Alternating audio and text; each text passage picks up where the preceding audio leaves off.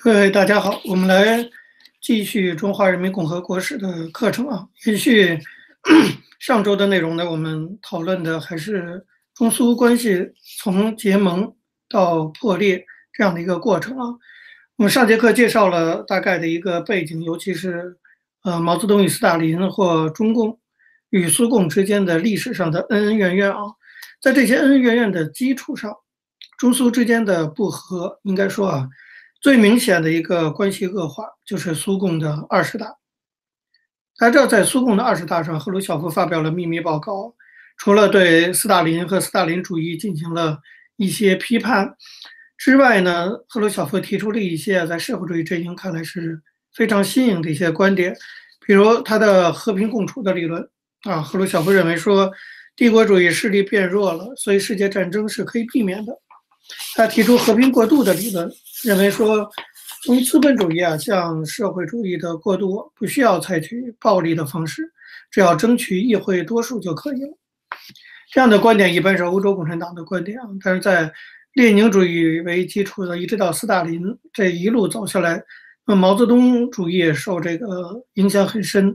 这套都主张说没有和平过渡，要用暴力革命哈打翻这个旧世界等等。所以赫鲁晓夫这个提法应该说是非常新的提法。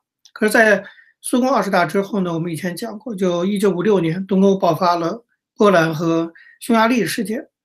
那么，在共产主义内部，当然就出现了内部的危机和分歧。这个波匈事件啊，对于毛泽东内心来说，影响是非常大的。在波匈事件之前呢，毛泽东对于二十大上苏联对斯大林的批判，一度啊还曾经是给予积极评价的。我们过去也讲过，毛跟斯大林是不和的。他觉得他一直受斯大林的欺负，所以呢，苏共开始批判斯大林。毛泽东一开始是见猎欣喜的，那是有点偷笑的，所以他有积极评价。比如说，一九五六年三月十七号，毛泽东在中央的一次书记处的会议上啊，就曾经说过，他说赫鲁晓夫的秘密报告表明，苏联、苏共、斯大林并不一切都是正确的。这就破除了迷信。你看，他给予一个正面的评价。另外呢，隔一天，在十九号和二十四号，他在主持这个中央政治局会议的时候，专门讨论啊，中共中央起草了一篇文稿，叫做《关于无产阶级专政的历史经验》。在这篇文章中啊，毛泽东说，赫鲁晓夫破除了那种认为苏联、苏共和斯大林一切都是正确的迷信，有利于反对教条主义。在这里，毛泽东特别提出了反教条主义啊。我们知道，教条主义在毛泽东这里说的就是原来苏联的那一套。他一开始说全面倒向苏联，那现在呢，看斯大林死了，他也不用装了，他也说反教条主义。从这点来看，至少到目前为止，他还是肯定赫鲁晓夫啊对斯大林的批评的。所以他说，我们不要再照搬苏联的一切了，应该要用自己的头脑思考了，应该把马列主义的基本原理。啊，同中国革命和建设的具体实际结合起来，探索在我们国家里建设社会主义的道路了。这话的意思就是，我们不再跟着你们苏联走了，我们要走我们自己的路了。过去斯大林在，我跟着你走；斯大林不在，我们不跟你走了。啊，这个时候他对这个，他利用了这个赫鲁晓夫对斯大林的批判。那么，甚至到了九月，那个时候中共举行第八次代表大会，那个时候毛泽东呢？接见来参加会议的世界各国的共产党的代表团的时候，又说说苏共二十大揭发了斯大林的错误，这种批评是好的。说赫鲁晓夫的报告做了一件好事，他打破了神话主义，破除了迷信，揭开了盖子，就是一场解放。他说这是一场解放战争，在毛的眼里，什么都是打仗。他说大家敢讲话了，谁能想问题了，这也是肯定、否定、否定的否定，这就不知道他在胡说些。什么东西了啊？那么可见毛泽东本人呢，他对于斯大林搞个人崇拜造成的后果，他其实是非常清楚的，他也是有切身体会的啊。那么这也是他一开始呢赞成这个赫鲁晓夫破除斯大林迷信的主要的原因。但是啊，历史就是有个但是，很快毛泽东就改变了他的想法。毛的这个想法的改变也都是非常快的。波匈事件的发生，使得毛泽东改变想法了。那为什么这么讲？波匈事变发生了以后，当时呢，中共派了刘少奇和邓小平去苏联当特使。这两个人回国以后呢，毛泽东马上召集政局会议，听取刘少奇和邓小平做报告。在这个会上，他的口风就变了，他提出了一个著名的“两把刀子”的理论。两把刀子，他说：“我看呢有两把刀子。”他讲话都是大白话。他说：“一把呢刀子是列宁，另一把刀子是斯大林。”他说呢，现在呢斯大林这把刀子，赫鲁晓夫这些人丢掉了。那么除了斯大林这把刀子之外，他说列宁这把刀子丢的差不多了。所以，他对苏赫鲁晓夫在苏共二十大上提出的通过议会道路可以取得政权的说法，直接表示不满，认为说这个门一关啊，列宁主义基本上就丢掉了。哎，你看，这才是九月份的时候，半年啊，就他对赫鲁晓夫的评价就从肯定变成否定了。这里的关键当然就是波匈事件。那么，根据毛泽东这种思想转变，中共也迅速的调整立场。一九五六年四月五号。人民日报发表了一篇重要的社论，叫做《关于无产阶级专政的历史经验》。这个社论啊，由人民日报发表，针对的是苏共。这个社论呢，是根据中共中央政治局扩大会议的讨论写成的，当然代表了中共的立场。这篇文章啊，这个时候还客气一点，表面上呢用肯定的口吻评论苏共的二十大，也指出斯大林存在个人崇拜的问题。但是同时呢，在这篇文章中已经开始提出来，说有些人认为斯大林完全错了，这是严重的误解，这就开始暗指赫鲁晓夫了。然后这篇文章中也提到说，我们应当用历史的观点看待斯大林啊，意思是不要全盘否定。这种说法已经跟苏共二十大决议的立场开始背道而驰了。同时呢，这篇文章也强调说要反对教条主义。实际上，这里的教条主义指的是苏联模式，表明说中共要摆脱苏联模式，尝试走自己的道路。这个说起来，其实是对苏共来讲是有点挑衅的意思的，对不对？因为这个苏联共产党人家自己清理门户啊，赫鲁晓夫这个清洗斯大林，这按说是苏共内部的事情。虽然说都属于共产主义阵营，但是你毛泽东和中国党。对苏联党的内部事务指手画脚，这在苏联看来当然是不爽。所以从苏共二十大这过来这半年多的一系列发展，中苏之间两个党之间的矛盾越来越深。我们可以拉一个简单的时间表，你就可以看得到两党的关系越来越差。你比如说，一九五七年中共反犹运动之后，十一月。开了一次莫斯科的会议，世界各国的党代表都到了，是为了庆祝十月革命四十周年。在这次会议上呢，召开了就是通过了一个世界各国共产党联合的莫斯科宣言。在这个宣言的背后推动的就是中共。这个宣言内就提出说，各党之间要平等。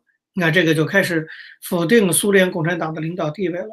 然后提出来说，各党建设的路线也可以有所不同。这当然，铁托啊、南斯拉夫的铁托等等也支持这一点，就是不一定都照搬苏联模式。那么，在毛泽东的坚持下，这篇莫斯科宣言特别加上了反教条主义这一条。这个莫斯科宣言的发表啊，那赫鲁晓夫内心也是非常不高兴的。这是一九五七年十一月，一九五八年八月，中国这边开始搞大跃进，搞人民公社。苏联跳出来开始批评，苏联的《真理报》啊等等发表文章，说中国搞人民公社是小资产阶级狂热病，说的一点没错。问题是同样的话，后来彭德怀也引用了，说这是小资产阶级狂热病。这个我们过去讲过这段历史啊，所以毛泽东就认为彭德怀是跟苏联勾结在一起的，要不然你们怎么用的词都一样呢？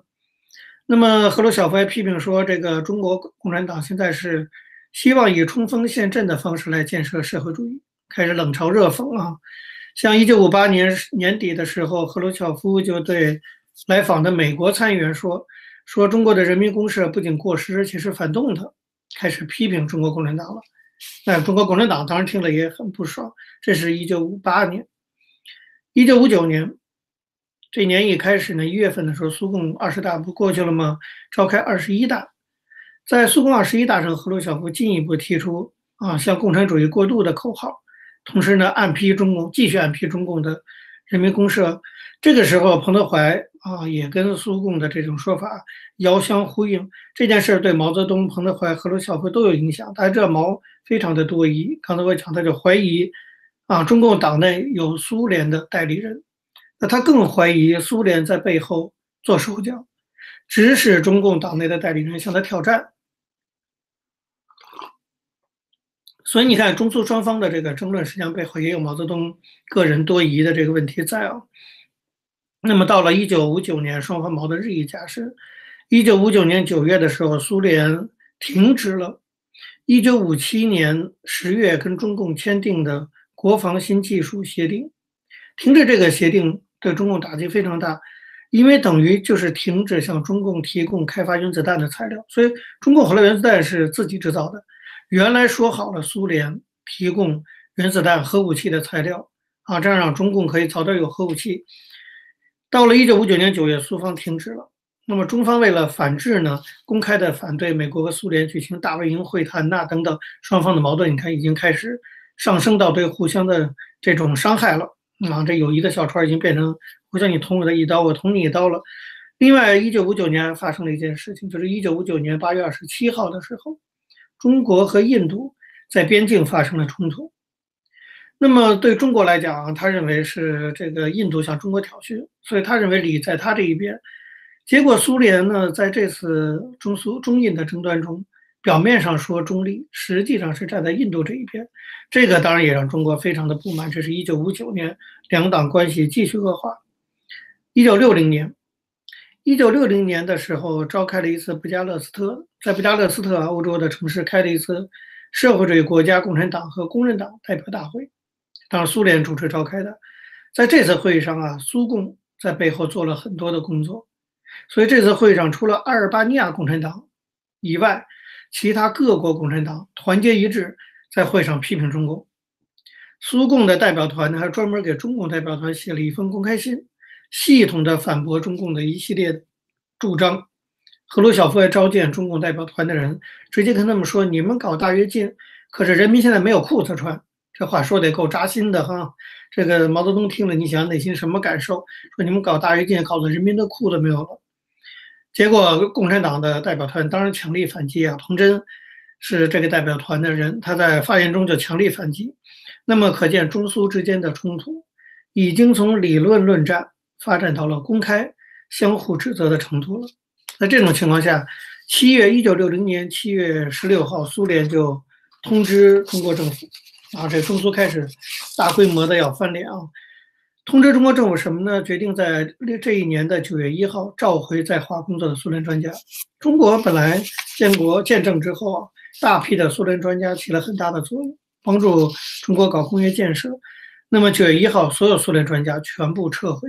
苏联去不久呢，苏方又宣布单方面终止中苏两国政府之间的十二个协议，撤回三百四十四个、三百四十三个专家合同，以及合同的补充书，废除了二百五十七个对中国的科技合作项目。这对于中苏关系来说可以说是雪上加霜啊。那么，其实都以后过去我们讲过大饥荒，中共还拿这个作为借口说。大饥荒的产生就是苏联把他们的援助撤回去的结果，等等。但是到了我们都知道，到了这个六零年的这个九月的时候，中苏等于几乎就是啊完全翻脸了。专苏联专家撤回去了，苏联对中国的所有支持都停止了。对这个对中国的科技当然打击也很大。但是不管怎么样，到此为止，两个党都还保持了一个面子上的基本的礼貌啊，还没有说对方就是坏人，只是说。路线、方针、政策的不同，但是接下来两党的分歧公开了，那就是苏共的二十二大。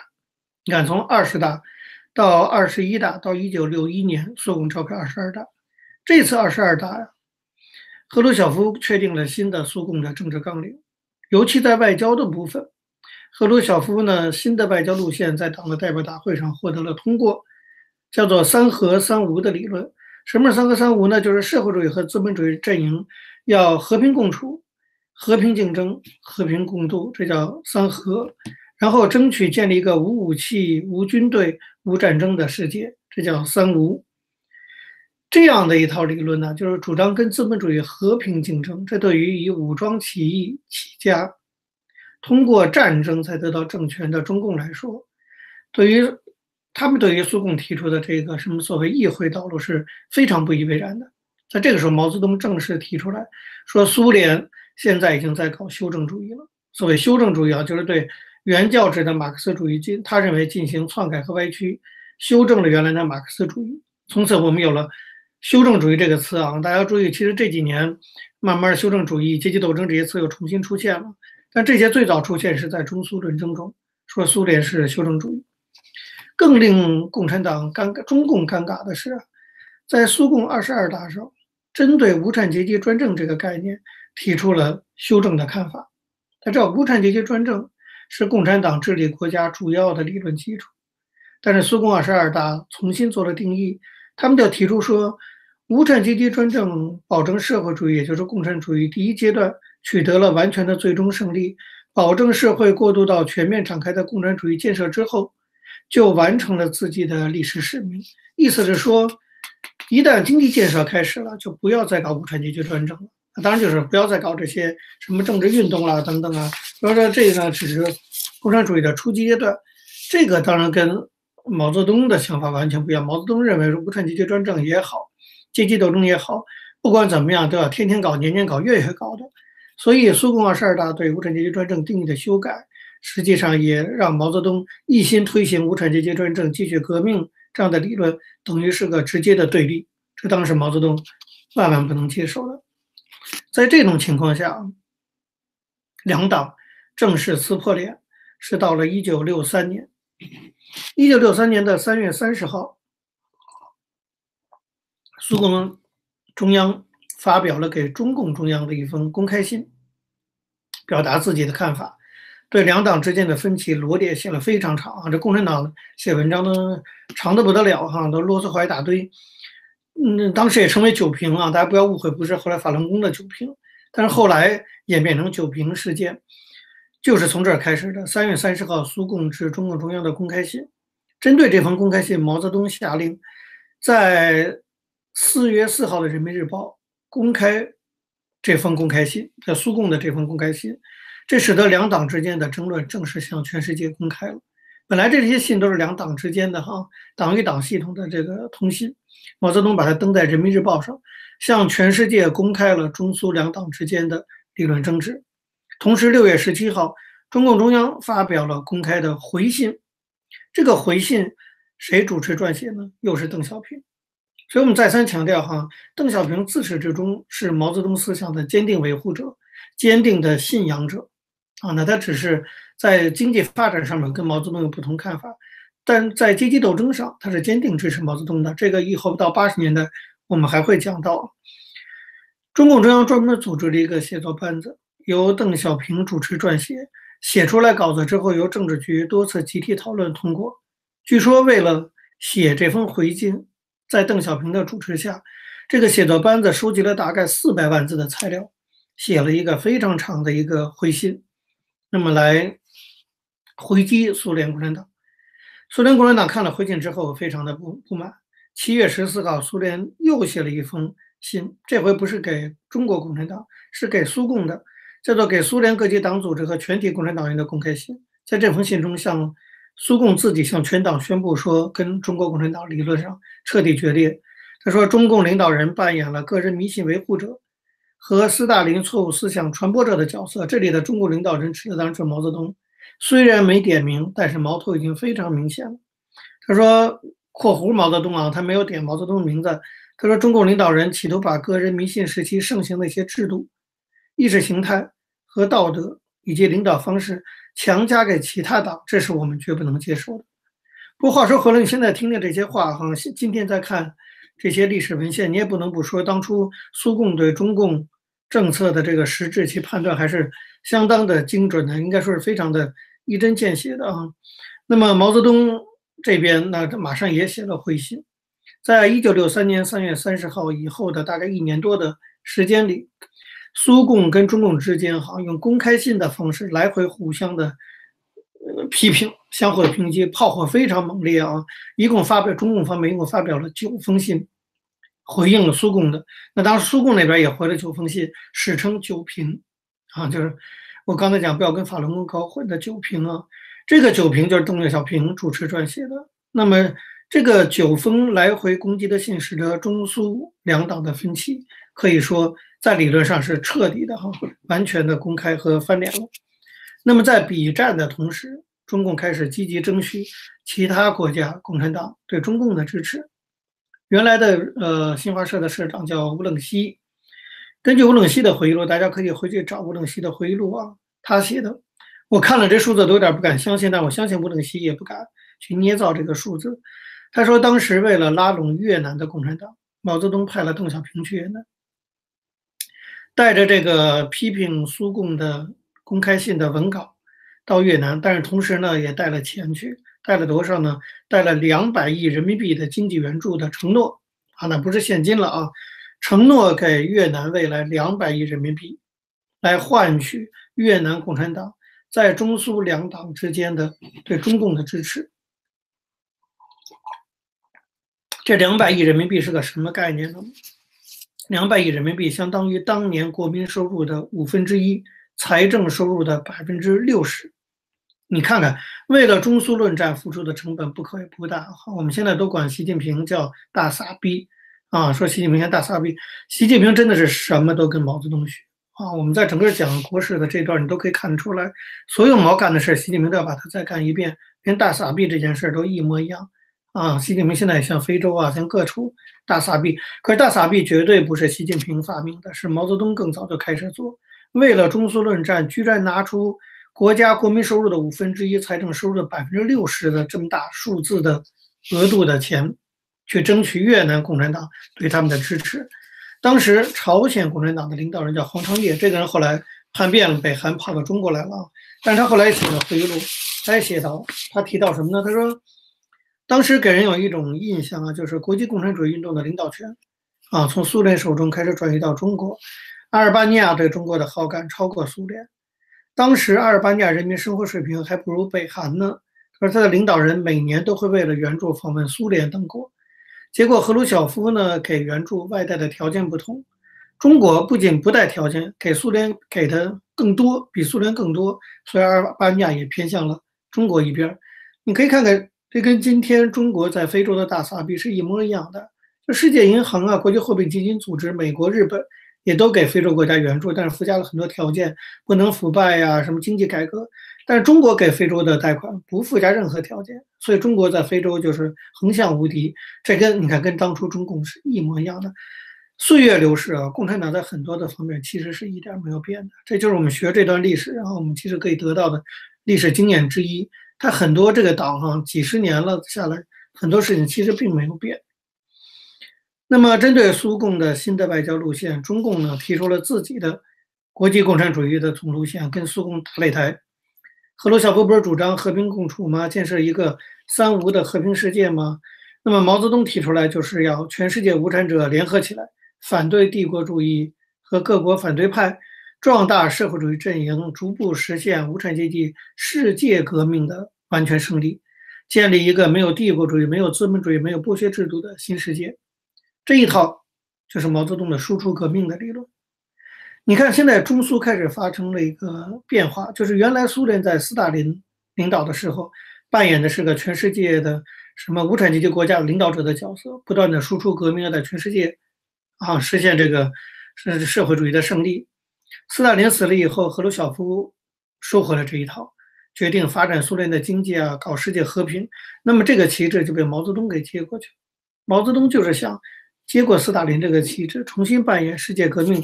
领袖的地位，毛泽东内心啊，对于所谓的世界革命，对于国际共运中他能够充当领袖，其实是充满了向往的。这是毛泽东的梦哈，他的个人的这个野心。那么来来回回的，我刚才讲啊，这个九篇文章，这个骂来骂去，光骂啊，看来是不过瘾。骂到最后骂急了，一般啊，你想想看，两个人要骂急了，指着鼻子你骂我骂你，来回骂了九遍啊，骂急了就会动手。中苏啊，最后到了什么程度？就是一九六三年三月三十号开始，就平骂骂了三年，忍不住了。一九六六年三月以后，苏联开始在中苏边境和中国和蒙古边境，逐渐的去增大陈驻扎军队的数量，可以说是陈兵百万，使得中国在国家安全方面感到巨大的威胁。双方开始逐渐走向武装冲突了。你想想看，这个。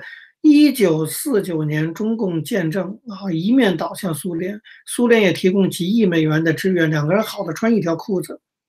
这才十几年，十七年不到，双方武力相向，陈兵百万哈。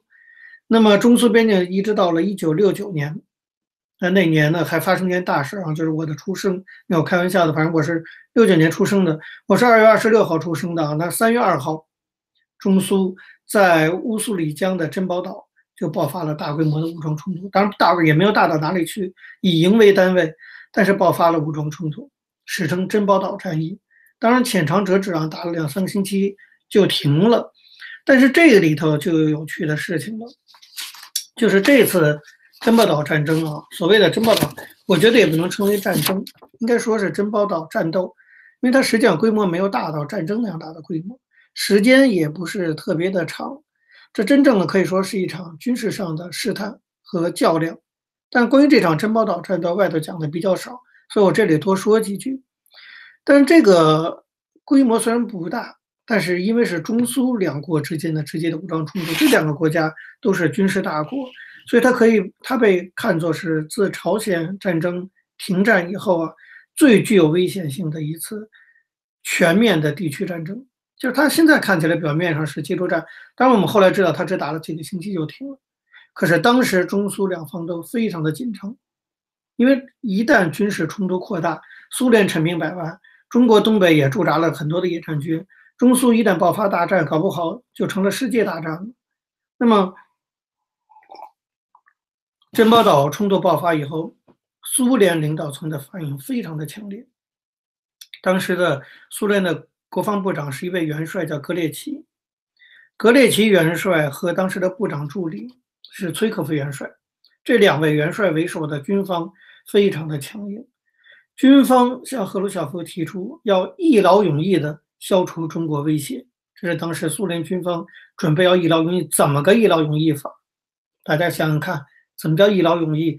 就是核武器。苏联准备对中国释放核武器。如果这事儿真成了，今天的中国还在不在就不知道了啊。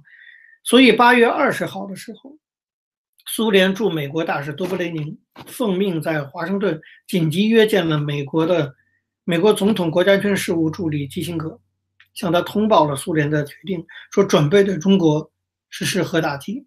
这么大的一件事儿，苏联应该向美国去通个气哈，因为美国有很多核武器，别到时候美国再误会了，以为你核武器的调动是针对美国，先把苏联灭了，他就惨了。所以他一一定要向美国先通这个气。那么基辛格向当时的美国总统尼克松汇报，尼克松紧急召开国防会议研究怎么办。那么经过研究后呢，美国认为说，美国最大的威胁啊，还是来自于苏联。那么，一个强大的中国的存在是符合美国战略利益的。如果苏联对中国进行核打击，必然招致中国的全面报复。那不仅中国被打掉了，那苏联更强大。而且，美国也考虑到核污染会直接威胁到亚洲。那时候驻驻扎在南韩呀等地方，菲律宾等地方，还有二十五万美军驻扎在亚洲地区呢。那核污染大概也威胁到二十五万美军的安全。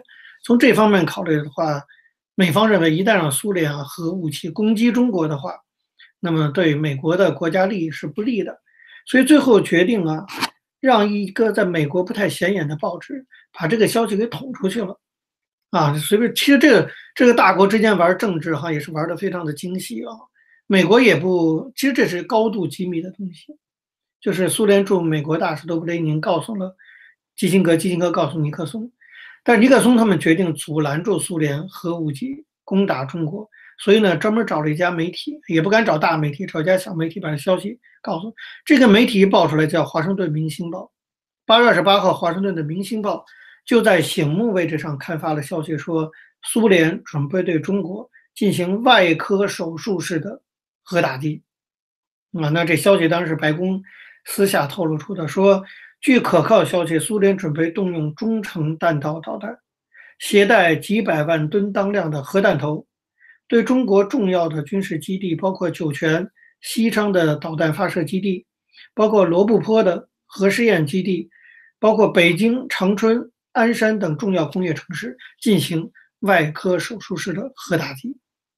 啊，这个当时苏联确实是准备这么做的，但是一方面被美国给阻拦住了，美国强烈反对苏联核打击。这刚才我讲了，他怕中国被打掉之后，苏联更大。那么另一方面呢，美国也做了手脚，等于把消息公布出来。公布出来，中国当然马上就知道，吓疯了，中国吓死了。中国那个说的核武器怎么能跟苏联比呢？所以其实经历过那段时间的听众朋友应该都知道，那时候。我当然还小啊，但是后来我们也都知道，就是一九六九年的时候，整个中国进入到临战状态。听说这个消息以后，大批的工厂向山区转移，就是我们后来所说的三线建设啊，跑到那个山山里头去，交通闭塞的山区实行山散洞的配置，就把那些工业和军工厂的设置，一个是进山，第二个是分散，第三个是弄到山洞里，叫山散洞。然后中央开始疏散在京的一些高级干部啊，怕一个核弹打核弹头打过来，把整个中共的集团就给消灭了。那么这就是林彪发布的那个一号令，这成了后来文革中毛泽东对林彪不满的一个原因啊。其实林彪很冤枉，这是中央的决策哈。那么所有啊，这个我在北京升北京长就知道，像我们是文化部的宿舍院的大大院。所有的国家机关，还有包括一些居民院，哈，都挖地下道、防空洞。我们那时候叫防空洞，整个北京地下都是挖空的。以后我们讲到六四的时候，其实会讲到，就戒严部队其实是从人民大会堂底下的地下通道，从西山那边直接就过来的。你想，连老百姓都要求在院子里挖防空洞，中共的人民大会堂底下早就更挖了更大的防空洞。我我小的时候，我们家住在新街口，我们那个大院里就有防空洞。漆黑一片哈，我们小时候下去探险的玩啊，相当有规模的防空洞。我们虽然只是文化部大院，但是下面那防空洞非常有规模啊，里头各个房间密布啊，什么一直通到很远很远的地方。各个机关大院，包括军事军事部单位什么的，都挖了很多防空洞。为什么啊？当时中共不对外、不对国内讲的非常清楚，只是说啊，要防止苏联武装侵犯，但实际上。就是因为听说了要打核战争，所以才挖防空洞啊，以往地下钻的深一点，就不被炸掉。反过来想想啊，这美国对中国真的是有恩的！现在中国还跟美国现在视美国为敌人，当初是苏联准备差一点儿啊，在国防部的强烈要求下，就用外科手术式的核打击，把北京、长春、鞍山以及什么罗布泊呀，什么所有导弹基地都给摧毁了。如果把北京摧毁了呢？中华人民共和国到底还能不能活到今天，这就非常成疑问的了啊！应该说是美国救了共产党，那不知道美国现在后悔不后悔，那是另一回事了。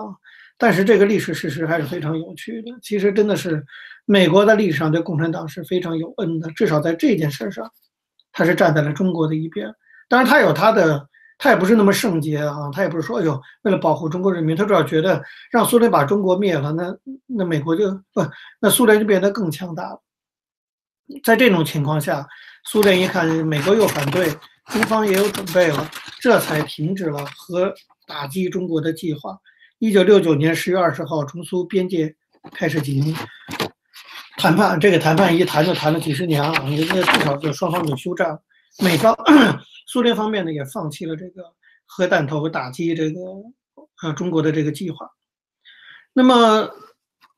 中苏至此可以说是彻底断绝关系。你想，双方已经发生武装冲突，苏联甚至准备核武器攻击中国，所以中苏两党正式断绝关系。从一九六九年开始，那么对于国内的这个形势来说，哈，中苏的从结盟到分裂，实际上对中华人民共和国未来的发展影响是非常非常深远的。你比如说，国内有个学者叫金春明。他就认为说，中苏分歧是文革产生的一个重要原因。他从四个角度讲：第一，中苏之间的这种分裂，啊，从结盟到破裂，他认为制造了一种反对修正主义、防止和平演变，叫做反修防变的现实危机感。那么文革能够发动起来，就是建立在这种危机感基础之上呢，就是对修正主义的批评。这第二个呢，在中苏九平大论战的推动下。原来在党内，中共党内本来已经有的左倾的理论日益发展，更加系统化，终于概括成在无产阶级专政下继续革命的理论，这套理论成了发动整个文革的理论基础。第三个呢，就是促使改换接班人、培养接班人的紧迫感，让毛泽东更多的想到接班人的问题，所以他才后来打刘少奇，因为他觉得刘少奇就是赫鲁晓夫。第四个呢，促成了发展了一种和苏联对着干为特征的思维方式，成了当时占统治地位的思维方式了。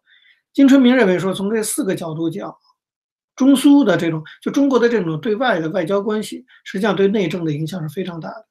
中苏从结盟到破裂，实际上最后导致了文革的爆发。文革爆发有各种各样的原因。那我们接下来后面后面几周就开始要讲到最重要的事情，就是文革。所以我们现在就要开始说，文革有很多条线索导致这个政治运动的爆发啊。那那其中一条线索就是中苏关系的这种破裂。所以中苏关系破裂还是非常重要的一件事情。那么其实今天回顾。啊，当年中苏这论战和中苏关系的破裂，我们可以发现，毛泽东发动文化大革命很多的基本的论述，在中苏论战中都已经有了一个很清晰的轮廓了。就是毛泽东其实，在文革之前脑子里想的就是文革的时候的那些论述，比如说在提到资本主义在苏联已经复辟的时候，中共对苏联的批判就是说，赫鲁晓夫实行的是修正主义，在这条路线下。旧的资产阶级分子猖狂地活跃起来，在党政干部中占了很大一部分。这后来是成了文革啊，要打倒政府、要红卫兵起来的一个很重要的根据。你可以看到，就是中苏论战跟文革之间的这种隐约的关系。我还是强调这一点哈。至此，中国跟前苏联从老大兄弟党啊，然后变成了这种敌对党，刀兵相见，而且几乎到了这种你死我活的地步。这件事情直接影响到未来文化大革命的发展。那么中苏彻底破裂了啊！中国现在真的是非常非常的孤立啊！一方面跟西方国家由于韩战是敌对的，那么本来呢说倒向苏联是在社会主义阵营，现在跟苏联闹翻了，跟苏联闹翻那就是跟东欧那些啊共产党国家也闹翻了，中国成了国际孤儿了啊！亚细亚孤儿，他最多就是花大钱买一些什么阿尔巴尼亚共产党啊、越南共产党这些小党。来支持他，实际上中国的外交局势变得非常的孤立和可怕。在这种情况下，毛泽东必须要做战略性的大的调整，来改变中国的外交地位。所以他开始把眼光转向了他本来的一个宿敌，那就是美国。那么毛泽东到底怎么想的，然后怎么做的？我们下周开始讲中美关系的破冰。我们讲的是苏联从盟友变敌人。下周开始，我们要讲中国、美国怎么从敌人变成盟友。好，今天课就到这里，谢谢大家。